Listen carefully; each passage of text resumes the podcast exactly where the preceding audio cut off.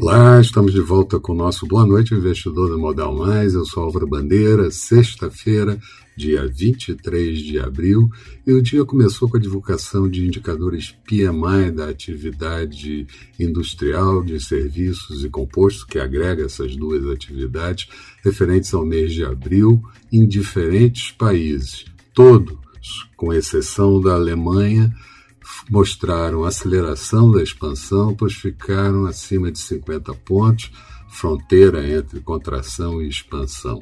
Nos Estados Unidos, esses mesmos indicadores vieram fortes. O índice industrial veio com 60,6 pontos e o de serviço com 63,1 pontos, que se somou as vendas de casas novas do mês de março, com expansão de 20,7%, de uma projeção de 14,6% somente tudo evidenciando que a recuperação americana vem realmente forte e que a economia pode crescer efetivamente nesse ano de 2021, algo entre 6 e 6,5%, quando aqui, só para dar uma ideia, estamos comemorando um PIB crescendo próximo de 3%. A porta-voz do presidente Biden também disse que os aumentos de tributação sobre ganhos de capital pegam somente 0,3% da população. E o que deu mesmo ênfase ao longo do dia foi, foram as declarações, os discursos na cúpula do clima. O presidente Biden disse que ouviu boas declarações é, encorajadoras do Brasil e da Argentina.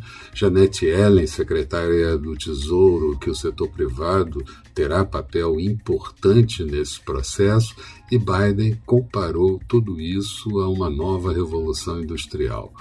Na China, tivemos a divulgação do superávit em conta corrente do primeiro trimestre. Ele foi de 88,5 bilhões de dólares, só no mês de março, 19,3 bilhões de dólares. Aqui, o orçamento foi sancionado com vetos parciais pelo presidente Jair Bolsonaro, o orçamento de 2021. Preocupou um pouco os investidores, pois distorce o problema do quadro fiscal grave e fragiliza as regras de teto de gasto.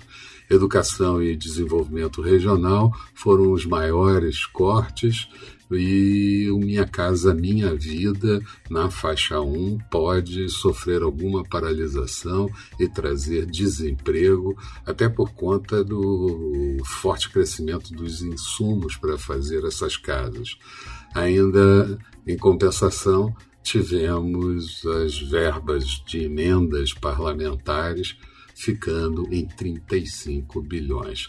Tudo isso e muito mais você vai encontrar no texto associado a esse vídeo, no blog do Modal Mais. Passa lá, dá uma olhada, tem muito mais coisa para ser vista por lá. Resumo do dia. A Bovespa encerrou com alta de 0,97%, índice em 120.530 pontos, perto da máxima do dia. O Dow Jones com alta de 0,67%, Nasdaq subindo 1,44%, petróleo WTI negociado em Nova York a 62 dólares e 20 centavos, uma alta de 1,25%. Euro foi negociado a 1,21, há muito tempo não dava isso, e dólar é, cotado a R$ 5,50 no encerramento, uma alta de 0,78%. Na semana, tudo em queda. Bovespa perdeu 0,48%, Nasdaq perdeu 0,45%, perdão, 0,25%, Dow Jones 0,48% negativo, dólar caindo aqui 1,52% e petróleo em queda de 1,58%. Eram essas as considerações que eu gostaria de passar para vocês. Tenham todos um bom final de semana, cuide-se com a Covid e a gente marca encontro segunda-feira bem cedo aqui com o nosso Bom Dia Investidor. Até lá então.